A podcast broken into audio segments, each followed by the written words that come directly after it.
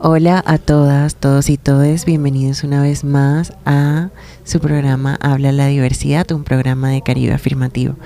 Y bueno, como lo prometido es deuda, la semana pasada estuvimos hablando sobre apps de citas para mujeres eh, bisexuales, trans y lesbianas y esta vez vamos a hablar eh, sobre apps de citas para hombres gays y para eso me traje a dos invitados muy especiales. Eh, uno de ellos es Fran Rangel, migrante venezolano LGBTIQ, activista y defensor y promotor de, los derechos humanos con un enfoque migratorio, eh, quien también trabaja en Caribe Afirmativo. Bienvenido, Fran. Muchas gracias a ti, Sofi, por invitarme a este gran espacio que sé que va a ser un espacio para poder conversar sobre este gran tema. Y también tenemos a José Rubio, comunicador social y estratega digital, aficionado por el cine y la defensa de los derechos. Gracias, Sofi, por la invitación. Bueno, este tema yo, yo creo que va a estar muy chévere. Eh, y yo quiero empezar con algo como, como rompehielo. Y me gustaría empezar que nos cuenten así una, alguna experiencia curiosa que les haya pasado en las apps de citas. No sé si quiere empezar, Fran.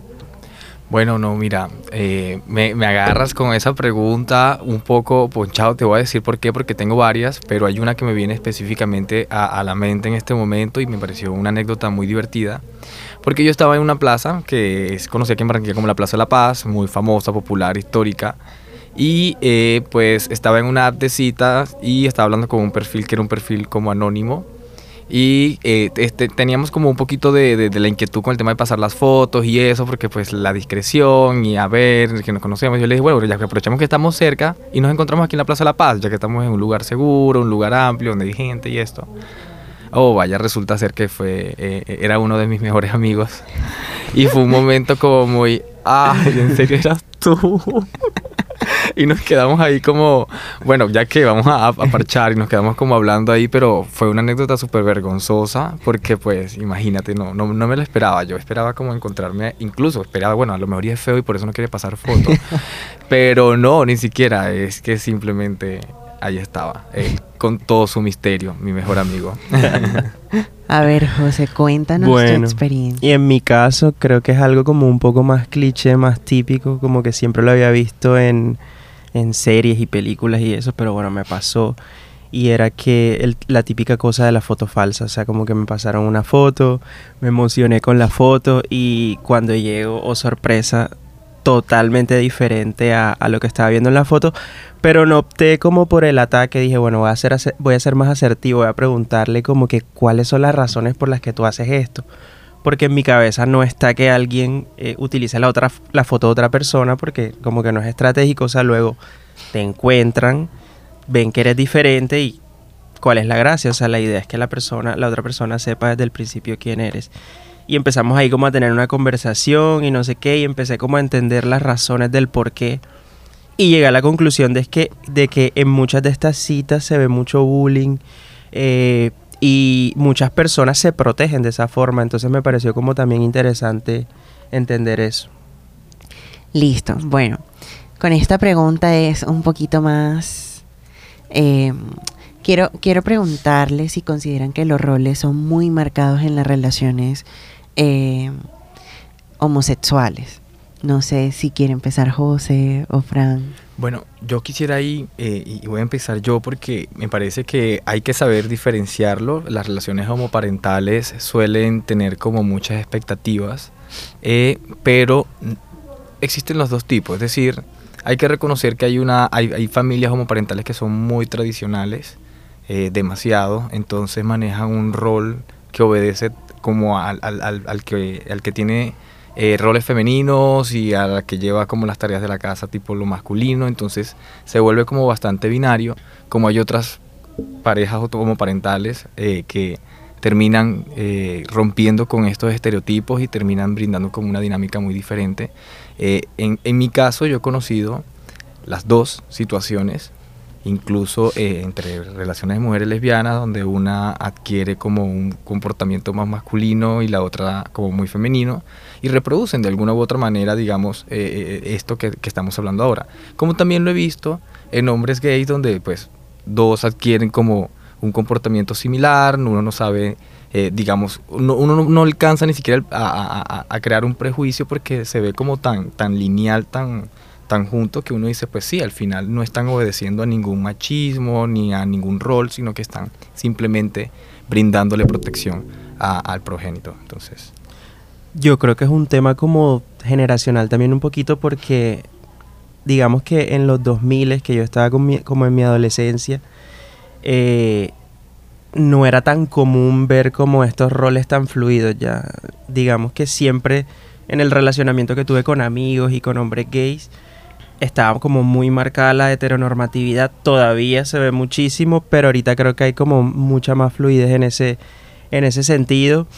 Y como que también he hecho el ejercicio personal de como que de romper esas barreras porque muchas veces eh, esas cosas se quedan en uno. O sea, las cosas con las que yo cuando era adolescente, las cosas que veía como en el cine y en toda la cultura pop siempre era como más como el hombre gay que tiende a la heteronorma y ahorita mismo también me he puesto como en ese reto personal de, hey, que un hombre se vea o tenga una expresión de género femenino no habla necesariamente como de su rol, no tiene que hablar necesariamente de su rol y ahí uno se va, se va llevando sorpresas, pero siento que es un ejercicio que todos los, todas las personas diversas deberíamos hacer, como empezar a romper, em, sí, esos estereotipos que tenemos y abrirnos un poco y entender que la sexualidad no siempre está conectada a, a la expresión de género.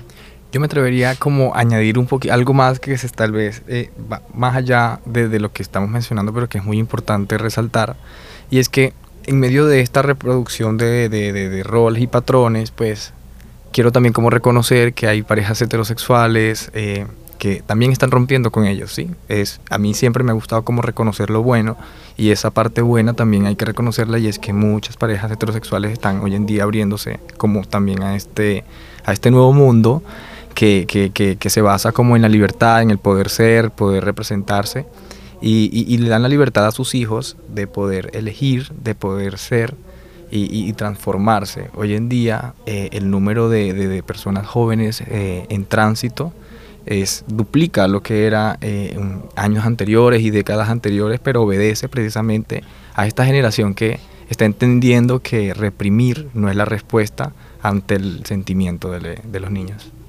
Yo creo que empezamos este programa muy bueno. Y bueno, en esa línea me gustaría como que ahora escucháramos una canción que es una de las favoritas de José, que decidió compartirla con nosotros. Entonces vamos a escuchar Dancing Queen de Ava. Y al volver, los mitos.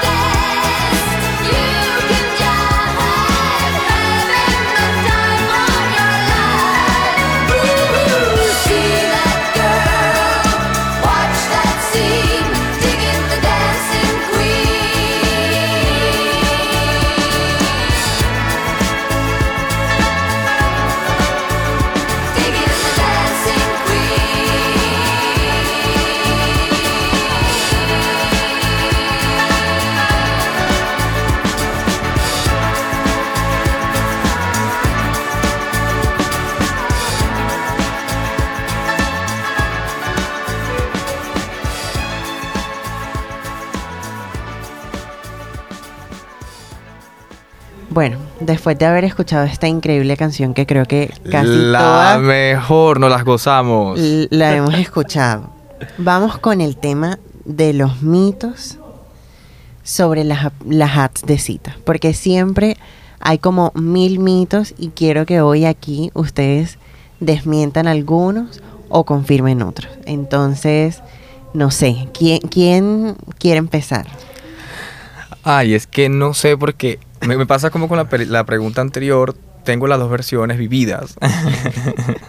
Yo eh, uso las aplicaciones de cita tanto como para un poco vacilar, pero también tengo que reconocer que mis relaciones eh, más fuertes o mis vínculos más fuertes también lo he, lo he tenido a través de estas apps. Entonces, eh, funcionan de acuerdo a la intencionalidad que le das y ahí quiero como eh, hacer mucho énfasis en el tema de, de- de- de también de cómo afecta el uso de, las redes sociales, porque es que estas plataformas a veces buscamos como crear vínculos, pero en ese proceso de querer crear vínculos podemos terminar dañándonos nuestro vínculo con nosotros mismos y lo hablo en el sentido de que pues una respuesta eh, negativa ante el físico o algún rasgo físico de personal pues termina, terminaría generándonos como muchas inseguridades, nos ayudaría como a, no, eso nos ayudar, mejor dicho, no, nos afectaría en el tema de poder socializar e incluso hay muchas personas que solamente, y lleva eso, lo que hablamos ahorita,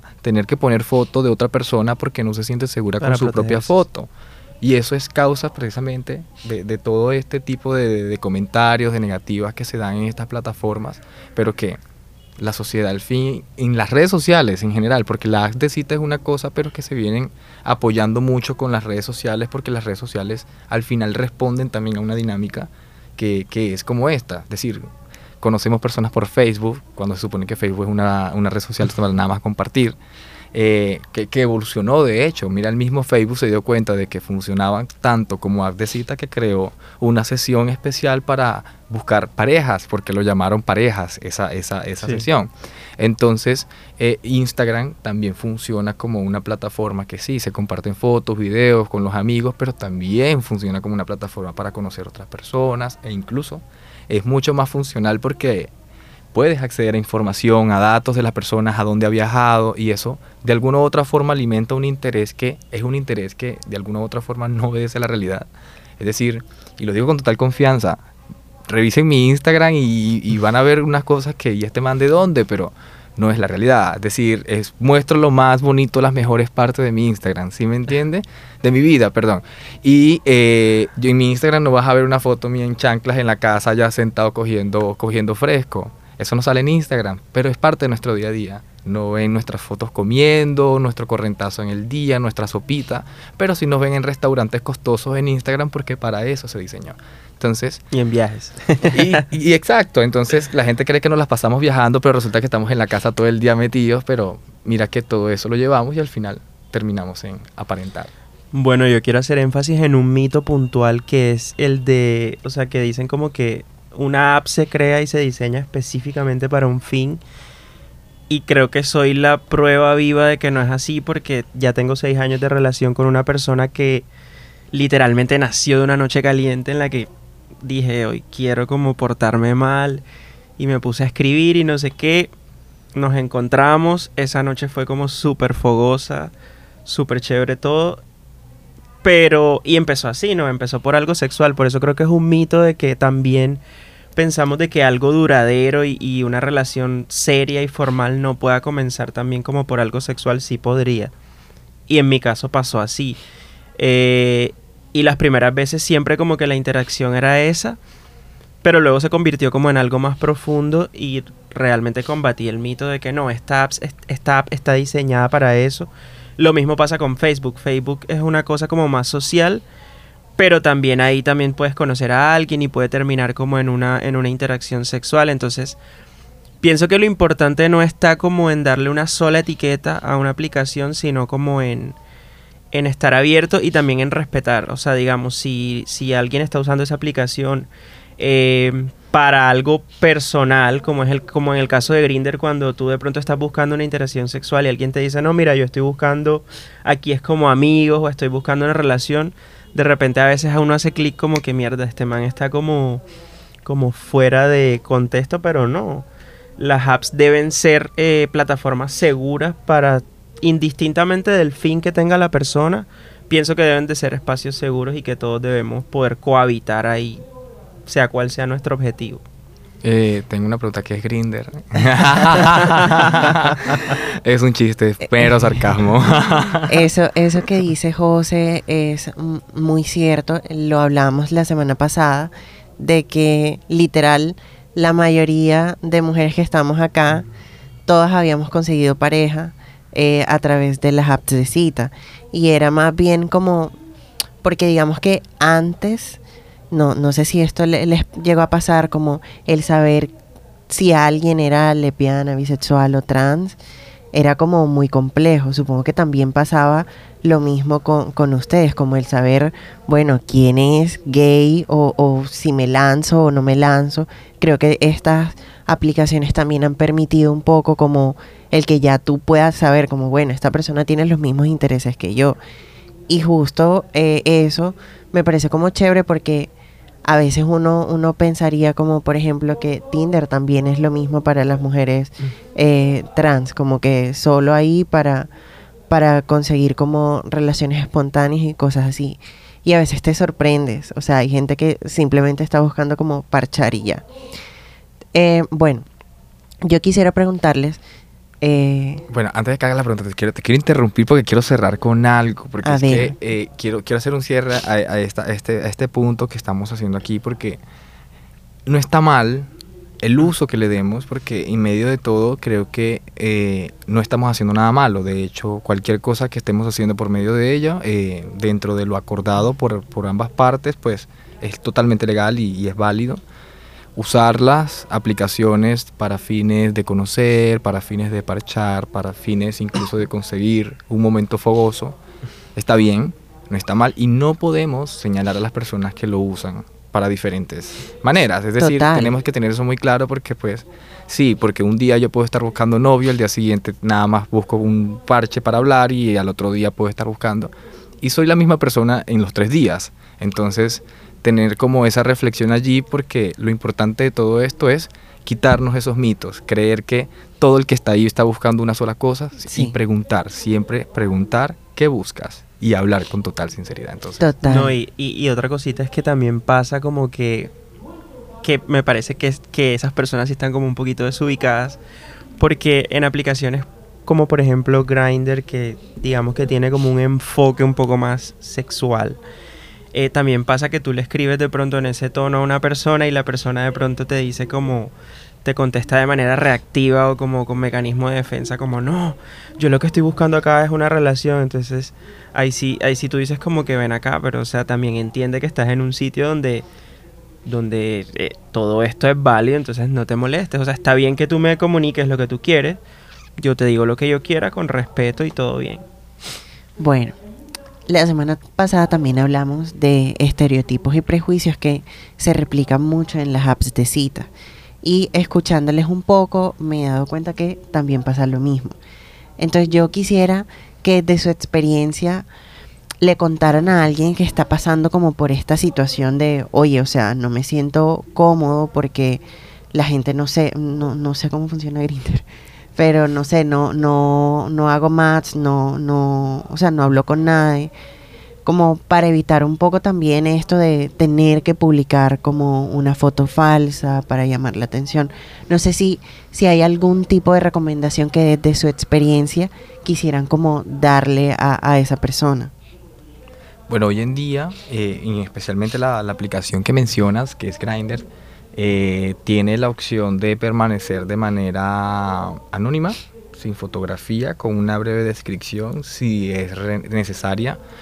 Pero eh, yo creo que la recomendación en medio de todo esto es porque incluso mira que hay mecanismos nuevos. Grindr, por ejemplo, tiene la opción también como de enviar un catálogo de fotos privadas y que son fotos que no pueden darle pantallazo desde el otro celular. Es decir, yo te paso ese álbum y tú no puedes ni siquiera darle pantallazo porque eh, la aplicación ya lo prohíbe de entrada. Entonces, creo que eso es una evolución que eh, precisamente da una respuesta a, todo, a lo que mencionas y, aquellas personas que, porque es que muchas personas y se reproduce, es lo que mencionabas ahorita, que es el tema de, esconderse, de la vaina, de que en la calle soy un macho, pero pues eh, que el ser, el ser, gay no me quiere decir que sea... Eh, todo ese tipo de cosas se siguen reproduciendo y precisamente pensando en esas personas, que al final son parte también de la población LGBT, por supuesto, ni más faltaba, aunque caminen muy machos por la calle, aunque lo nieguen en público, siguen siendo parte de la población LGBT y creo que eh, es clave que aprovechen estos espacios y todo esto que se está evolucionando para que se incluyan un poco más. Nunca es tarde para, digamos, poder abrirse y mostrarse como es, pero mientras tanto, mientras tengamos las inseguridades, podemos usar estos mecanismos. No usemos la fotico, pero al momento de enviarla, por favor, que sea por lo menos la, la foto real, para evitar también como estos momentos desagradables que pues si no hubiésemos quedado en el primer punto, he hecho otros cuentos más, como lo que, lo que nos contó el compañero, pero eh, creo que es, es aprovechar eso, aprovechar al máximo y usarla con mucha prudencia y seguridad, por supuesto. Yo creo que la, la, la gente en las apps también tiene como que trabajar mucho en la asertividad y como en poder comunicar las cosas de manera respetuosa. O sea, yo tengo una experiencia, no es propia mía, pero de alguien cercano que realmente se enfrenta mucho como a bloqueos todo el tiempo y aquel día estábamos hablando y me dice, estoy mamado, o sea, estoy súper aburrido de que entro a esa app y generalmente tiene como una relación conflictiva con la app, la instala, la desinstala, la instala, la desinstala, porque siempre se está enfrentando como al tema de que lo bloquean, o sea, la gente no es capaz de decirle, oye, mira, no es lo que estoy buscando, eh, me gustan otras cosas, mis gustos son estos, sino que optan por bloquearlo y no me parece como la mejor manera.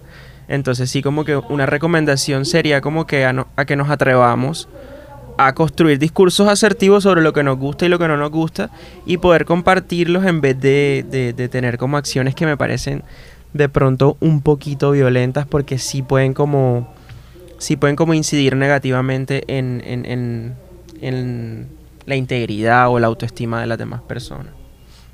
Claro, eh, es, eh, de verdad son situaciones complejas y yo creo que el saberlas abordar también implica como un poco de, autocuidado hacia, hacia nosotros. Y bueno, en ese orden de ideas vamos ahora con la canción de Frank, que es Believe de, Cher.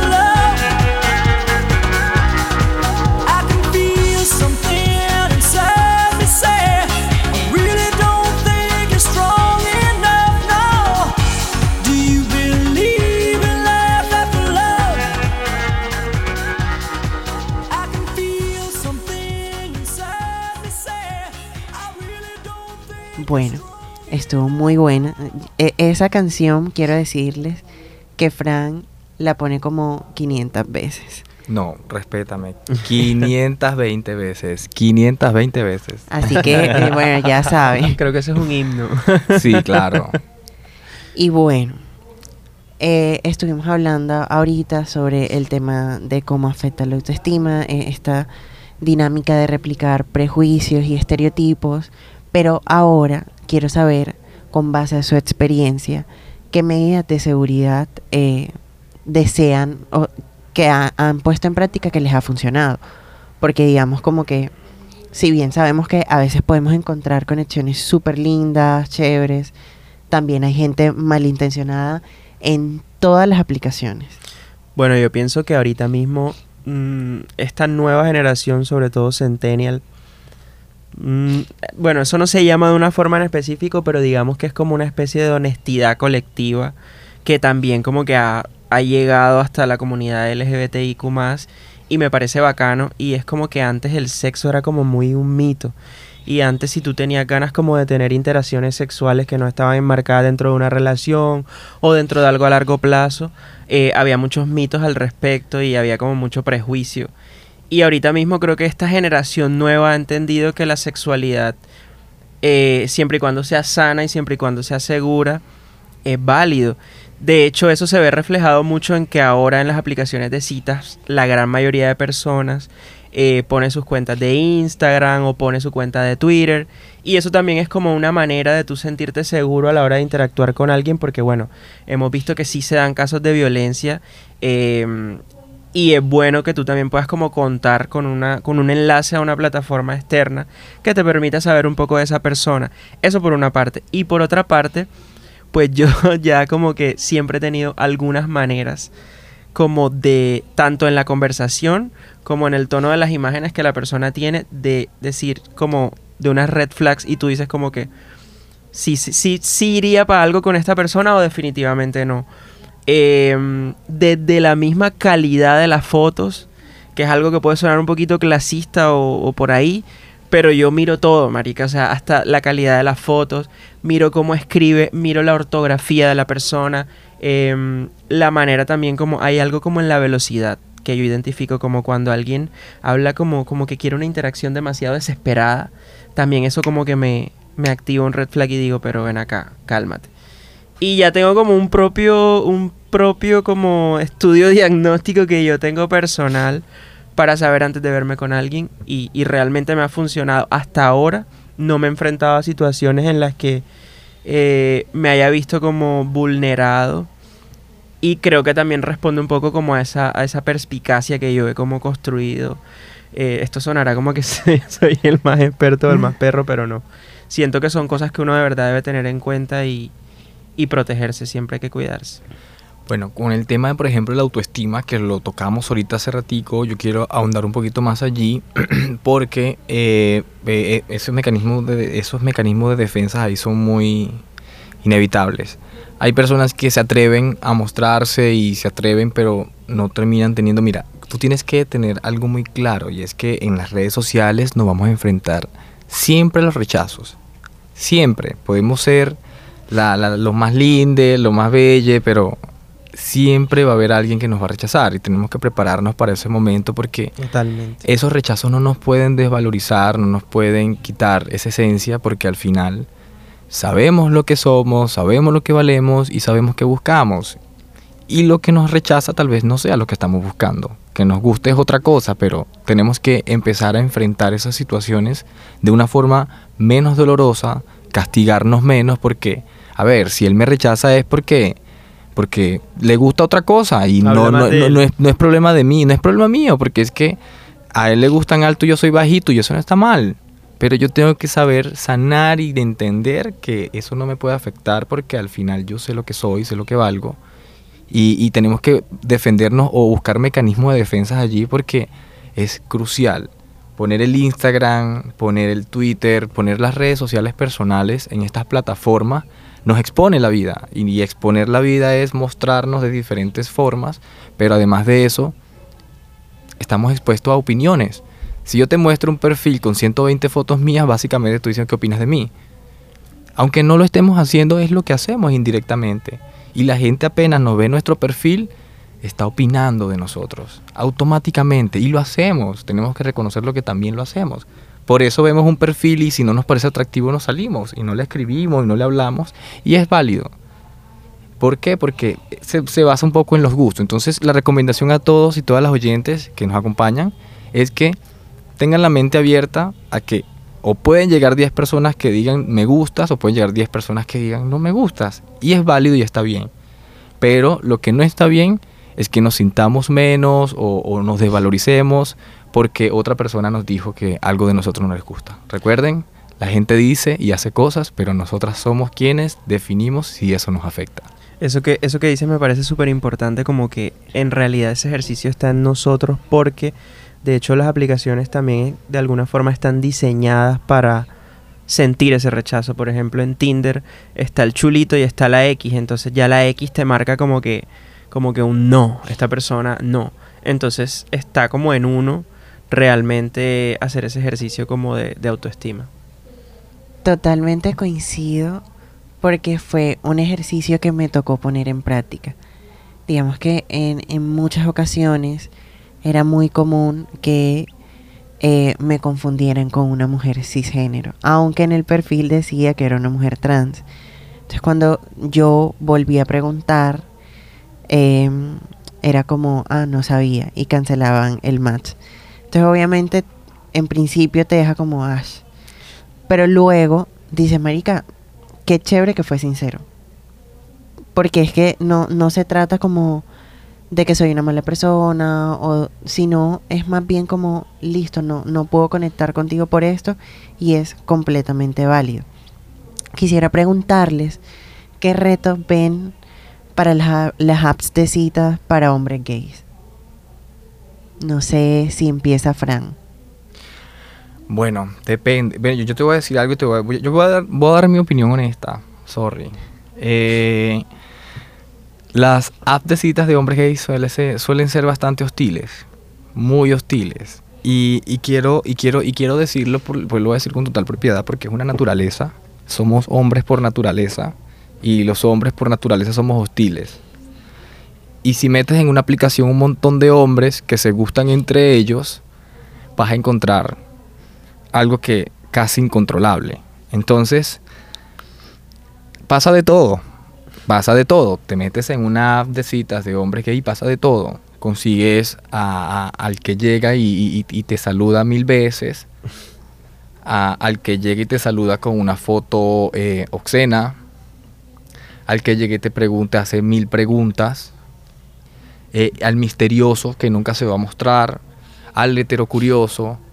Eh, te vas a encontrar tantas cosas allí que al final darte como una visión genérica o, o, o, apuntar a todo sería como reducir muchas cosas. Y creo que obedece a la naturaleza de que como hombres tenemos como eh, esa, esa, esa, esa, esa hostilidad de ahí de, de, de, hablar más directo, de hablar más, si me entiendes? Porque por ejemplo entre mujeres lesbianas se hablan bonito, se saludan, y a qué te dedicas, y, y se hablan un poco más, como con más sensibilidad, con más tacto. Nosotros somos más directos, más no me importa lo que sientas, te voy a preguntar y te voy a decir un poco lo que quiero, eh, pero es parte precisamente de, de, de, esa dinámica que nosotros mismos hemos como creado.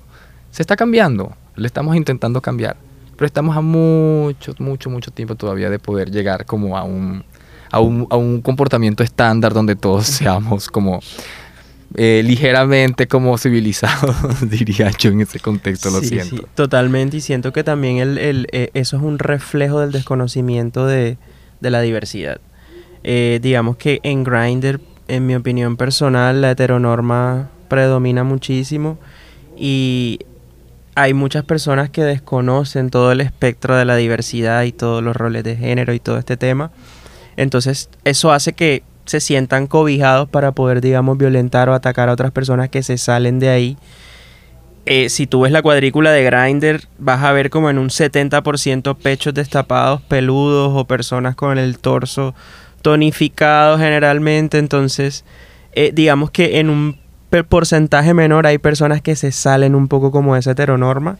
Y, es, y por eso creo que también como que ahí se valida mucho esas violencias. El reto está en que todos como parte de la comunidad eh, conozcamos al otro, ya sea diferente a nosotros, lo respetemos y, podamos así tener como un lenguaje que, incluya y que no violente.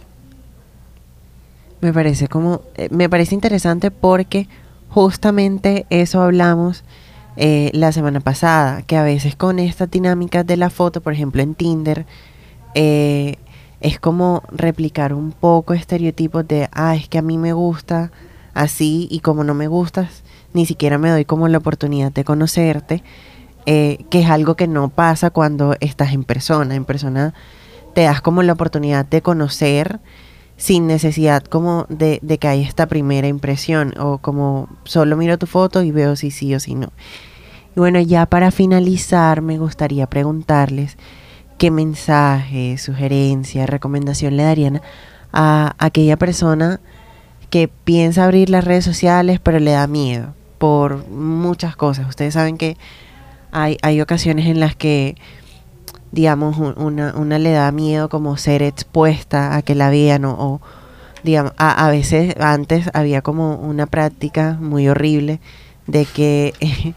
como que quienes estuvieran en estas apps de citas le tomaban como un screenshot y, y, lo exponían. Y lo exponían. Entonces, ¿qué recomendación le darían a esa persona?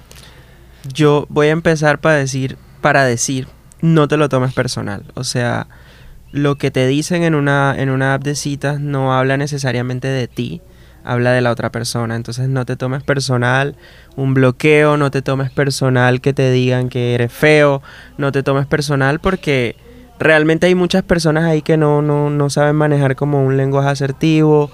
Eh, ven, ven eso como algo muy crudo, como yo llego aquí por carne, por sexo, y parece que se nos olvidara que detrás de esas cuadrículas y detrás de esos perfiles hay personas. Y, y ese es como un ejercicio que todos debemos hacer. Y mi recomendación es no te lo tomes personal, pásala bien y haz el ejercicio de poder responder bien, amable a las demás personas y, creo que la vas a pasar mejor. Bueno, yo eh, quiero, quiero dar varios, como varios ticsitos eh, y cerrar con uno que me parece muy importante y mágico. eh, aquellas que van a usar por primera vez eh, apps, pues sean auténticos. El ser auténtico es una cosa muy clave. no hay nada más frustrante que estar mostrando una versión de una que no es real porque al final cuando uno al fin se atreve a conocer a alguien tiene que desmentir muchas cosas y te ahorras mucho siendo auténtico. Eh, establecer límites claros, yo creo que no, no, es negociable que alguien sobrepase los límites que tú pones y creo que eso lo tienes que hacer desde el momento cero. Si abres un perfil, coloca en el perfil lo que quieres, lo que esperas y lo que no quieres, para que las personas lo tengan muy claro comunícate abiertamente, no tengas miedo y no te guardes nada, pues hablar eh, ayuda a resolver muchos problemas y también evitarlos. Entonces, comunícate siempre, busca conexiones genuinas. Si alguien no te parece real, pues no tienes que insistir mucho, pero si alguien te parece muy bien, pues eh, nunca está de más abrirse. Eh, recuerden que estas conexiones llevan tiempo y la paciencia les puede conducir a unas relaciones significativas. Y la última, que, es como la, que me parece más importante y es confíen siempre en su instinto. El instinto mm, es importante. lo más clave. Si algo no les cuadra, si algo no les va, si aunque sea tengan un poquito una corazonada que no les parece, no lo hagan. Créanme, no lo hagan. Porque conozco muchos casos y en mi experiencia en varias ocasiones, teniendo corazonadas, aún me atreví y no tuve buenos resultados. Entonces, de verdad, confíen siempre en sus instintos y si algo le dice que no, es no. Y no, lo, no se esfuercen. Ya. Me encanta. Bueno, de verdad, muchísimas gracias por haber estado aquí. Creo que ha sido un programa un poco de todo, enriquecedor. de todito, de Vicky aquí. gracias por aceptar la invitación. Creo que, que ha sido muy chévere como tocar este tema y ver también como qué hay detrás de las apps de citas. Eh, ya lo hicimos con mujeres LBT y ahora tener la oportunidad de, hablarlo desde la perspectiva eh, homosexual hace que también entendamos muchas cosas y, yo creo que todas deberíamos como estar al tanto de qué es lo que ocurre en general con la comunidad. Y bueno, Eh, ya saben, nos vemos el próximo sábado a las 6 de la tarde aquí en Bocarío en su programa Habla la Diversidad. Y antes de irme, quiero recordarles que Grinder y Caribe Afirmativo tienen una campaña que se llama Perrea sin Miedo, que lo que busca es que los lugares LGBTQ sean un lugar seguro para las personas. Así que hay muchas recomendaciones en nuestras redes sociales. Y nada, los esperamos por allá y nos vemos el próximo sábado. Y recuerden, nos vemos la próxima semana aquí en Bocaribe Radio.